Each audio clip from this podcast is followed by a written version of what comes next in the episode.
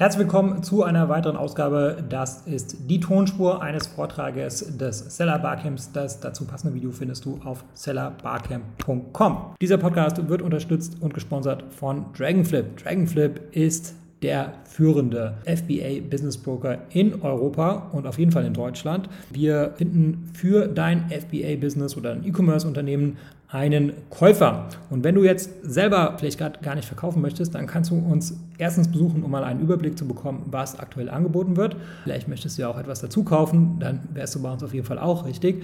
Außerdem haben wir einen Unternehmenswertberechner auf der Seite und eine Scorecard entwickelt. Und mit dieser Hilfe kannst du dann recht unkompliziert zumindest eine grobe Einschätzung bekommen, was dein Business wert ist oder was du tun müsstest, um dein Business noch wertvoller zu machen. Den Link dazu findest du in der Beschreibung. Und das war's zur Einführung. Viel Spaß mit dem Vortrag.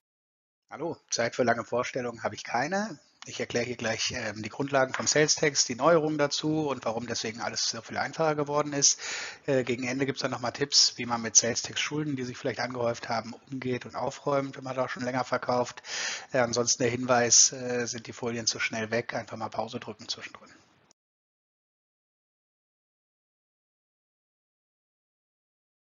Ganz kurz, aber sehr wichtig. Wir sind weder Rechtsanwälte noch Steuerberater. Daher stellt diese Präsentation auch keine Rechts- oder Steuerberatung dar, soll diese auch nicht ersetzen.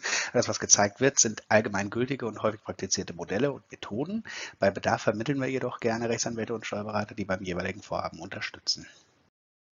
Hier mal ganz kurz aufgelistet, um welche Blöcke ich mich kümmern muss, wenn ich äh, in den USA online verkaufen möchte. Ich kann da gar nicht auf alles eingehen, weil keine Zeit. Also Product Compliance ist sehr wichtig. Ähm, kommt aber aufs Produkt an. Socken einfach, geht schnell. Äh, kleinteiliges Kinderspielzeug, was zertifiziert werden muss, ist relativ aufwendig.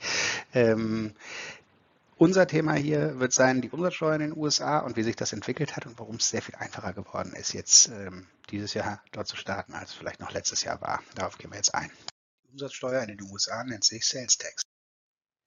Wie bei uns ist der Verkäufer verantwortlich, die Steuer zu erheben, sie gegenüber dem Staat zu erklären und abzuführen. Der Kunde trägt die Steuerlast wirtschaftlich.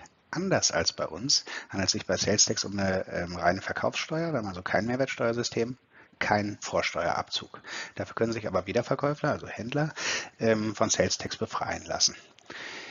Sales Tax ist durch die Bundesstaaten geregelt, ist also Ländersache und entsprechend sind die dafür verantwortlich, die Steuersätze zu bestimmen, Lieferschwellen festzulegen, Betrachtungsperioden und so weiter und so weiter. Steuerbar in diesem Bereich sind in den USA vornehmlich physische Produkte. Hier gibt es gewisse Ausnahmen und Sonderregelungen, die gegebenenfalls über verschiedene Bundesstaaten abweichen. Downloads und digitale Produkte werden immer stärker mit Sales Tax belegt. Äh, Dienstleistungen sind nach wie vor in der Regel Sales Tax frei, jedoch gibt es auch hier Ausnahmen in den verschiedenen Bundesstaaten. Steuern erheben kann ich nur dann, wenn ich eine steuerliche Registrierung vorgenommen habe, eine Steuernummer erteilt wurde. Ähm, ansonsten wird netto verkauft und etwaige Steuerschulden muss ich aus meinem Netto begleichen. Kurz der Hinweis, da es nicht jedem bewusst ist, alle in den USA angezeigten Preise sind immer Nettopreise. Erst im Checkout-Prozess werden anfallende Steuern hinzugerechnet. Also egal ob an der Kasse im Supermarkt, beim Zahlen im Restaurant oder eben wenn die Waren im ähm, Warenkorb äh, des Online-Shops liegen und äh, bekannt ist, wo die Ware hingeht, an der Stelle wird erst obendrauf kalkuliert. Das ist ein Überblick über die durchschnittlichen Steuersätze der verschiedenen Bundesstaaten. Im Grunde bewegt sich alles äh, zwischen 0 und 9,5 Prozent. In Tennessee ist es am höchsten. Ähm, durchschnittlich deswegen, weil wir in den USA nicht nur verschiedene Steuersätze in verschiedenen Bundesstaaten haben, sondern weil sich das auch innerhalb der Bundesstaaten nochmal unterscheiden kann. Das gucken wir uns gleich am Beispiel Florida an. Ähm, wichtig vielleicht noch die vier äh, in grau dargestellten Staaten, also Oregon, Montana, New Hampshire und Delaware. Ähm, da gibt es grundsätzlich gar keinen Sales Tax. Das ist also sehr gut. Florida ist ein sehr schönes Beispiel, da es in den meisten US-Bundesstaaten genauso funktioniert wie in Florida. Hier fordert der Staat 6% Sales Tax, jedes County gibt 67 Stück, kann nochmal bis zu 2% oben aufschlagen. Dann gibt es noch City und äh, District Taxes von vielleicht nochmal einem halben Prozent. Das wird alles zusammengezählt und äh, relevant zur Ermittlung des Steuersatzes ist immer der Ort, an dem der Verkauf stattfindet. Das heißt, äh, im Online-Shop geht es in Florida immer darum, wohin wird die Sendung geschickt. Destination Based Bundesstaat nennt man das. Das gibt es auch umgekehrt, dann würde es Origin Based heißen. Verkaufe ich jetzt jedoch über eine Staatsgrenze hinweg, gelten andere Regeln. Habe ich keine Steuerpflicht im Zielstaat ausgelöst, bin nicht mehr ich als Verkäufer verantwortlich, Sales Tax zu erheben und abzuführen, sondern der Einkäufer ist verpflichtet, Use-Text zu erklären und entsprechend an den Bundesstaat abzuführen. Deswegen sind auch alle Gesetze immer zu Sales and Use-Tax. Jetzt kann ich leider aus, auf vielfältige Weise eine Steuerpflicht in einem Ziel stark auslösen und das gucken wir uns jetzt mal genauer an. Eine Steuerpflicht kann mir im Grunde nur dann unterstellt werden, wenn ich einen steuerlichen Nexus im jeweiligen Bundesstaat habe, sprich eine steuerliche Betriebsstätte unterstellt wird. Wie das ausgelöst wird, gucken wir uns jetzt an. Wie ich beispielsweise einen Nexus auslösen kann, ist hier aufgelistet. Zwei Dinge sind dabei für alle Online-Händler die relevantesten, Inventory und Lieferschwellen. Wenn ich in einem Bundesstaat Ware zum Verkauf vorhalte, dann löst das einen Nexus aus. Das kann auch in einem Lager Dritter geschehen, zum Beispiel in einem Amazon FBA Center. Überschreite ich Lieferschwellen in einem definierten Betrachtungszeitraum, löst das ebenfalls einen Nexus aus. Das nennt man dann Economic Nexus. Schauen wir uns das mit dem Inventory bei der Nutzung von Amazon FBA mal genauer an, dann sehen wir, wir haben über 60 FBA-Center, die Amazon betreibt, verteilt über das ganze Land, äh, und zwar in den hier gold dargestellten Staaten niedergelassen. Nutzt also FBA und es läuft gut mit dem Verkauf, dann wirst du sehr zügig in sehr vielen verschiedenen Bundesstaaten Nexus auslösen und damit eine Steuerpflicht. Das ist natürlich das Gleiche, wenn ich einen anderen Fulfillment-Anbieter nutze, abseits von Amazon. Ähm, Economic Nexus, also Lieferschwellen, gab es vor dem Sommer 2018 in den USA nicht. Erst dann wurden alte Gesetze durch ein aktuelles Supreme Court Urteil für rechtskräftig erklärt und innerhalb eines halben Jahres hatten die meisten Staaten ebenfalls solche Gesetze umgesetzt. Im Anschluss gab es dann noch äh, einige Nachzügler. Jetzt äh, verbleiben nur noch Missouri und Florida, die ohne Lieferschwellen arbeiten. Nachdem du jetzt viel gehört hast, wie und wo du überall Steuerpflichten auslösen kannst, denkst du sicherlich, hm, naja, so einfach hört sich das jetzt nicht wirklich an. Und das ist tatsächlich auch so, solange du selbst für die Erhebung und die Abführung von Steuern verantwortlich bist.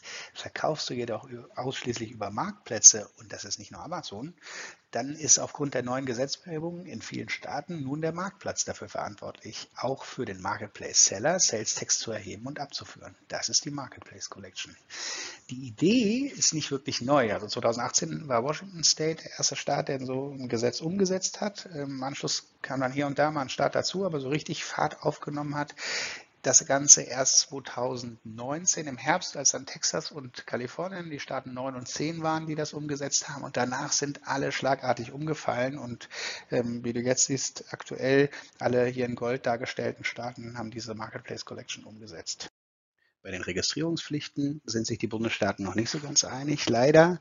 Ähm, die Gesetze vieler Staaten besagen weiterhin, löse ich einen Nexus aus, habe ich mich zu registrieren und entsprechend Meldungen abzugeben. Ähm, wir gehen davon aus, dass sich das in Zukunft verändern wird.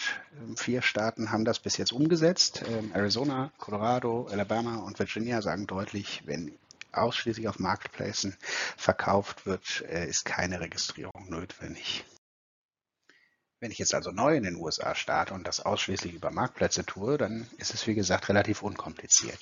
Habe ich aber vielleicht schon so ein paar Jahre verkauft und habe mich nicht darum gekümmert, was mit Sales Tax ist, ähm, dann ist Folgendes ratsam.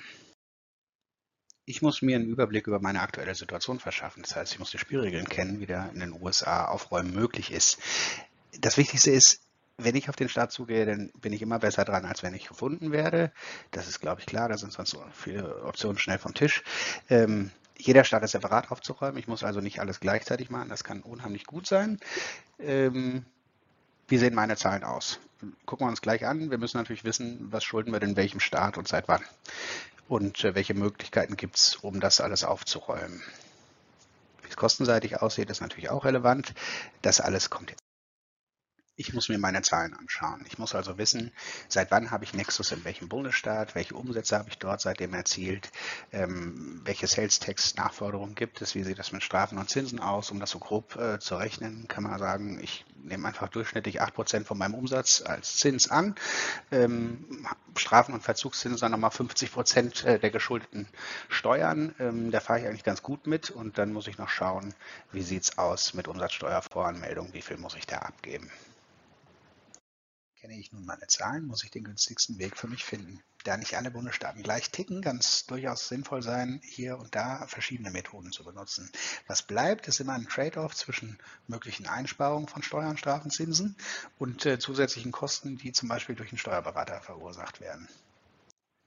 Die ersten beiden hier aufgelisteten Herangehensweisen sind diejenigen, die in den meisten Fällen praktikabel sind. Historical Filings sind recht unkompliziert abzuwickeln, meist sinnvoll, wenn ich Zeiträume von so ein bis drei Jahre aufzuräumen habe.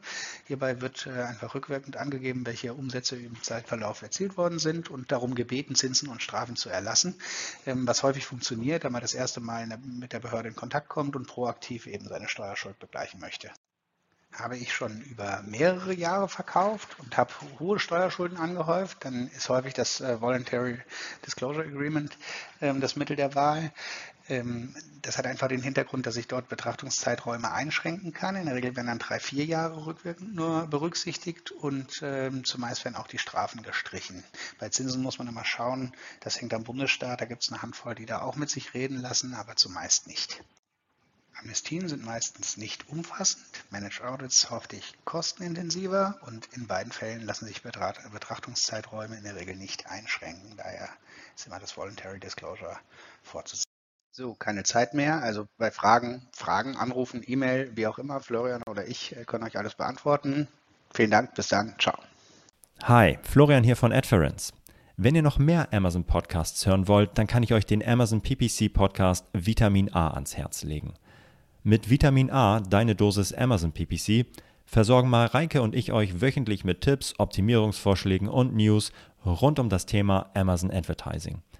Such einfach nach Amazon PPC in deiner Podcast-App. Dann wirst du den Vitamin A Podcast ganz schnell finden. Jetzt ja, ja viel Spaß beim Hören und äh, dir noch einen schönen Tag. Ciao.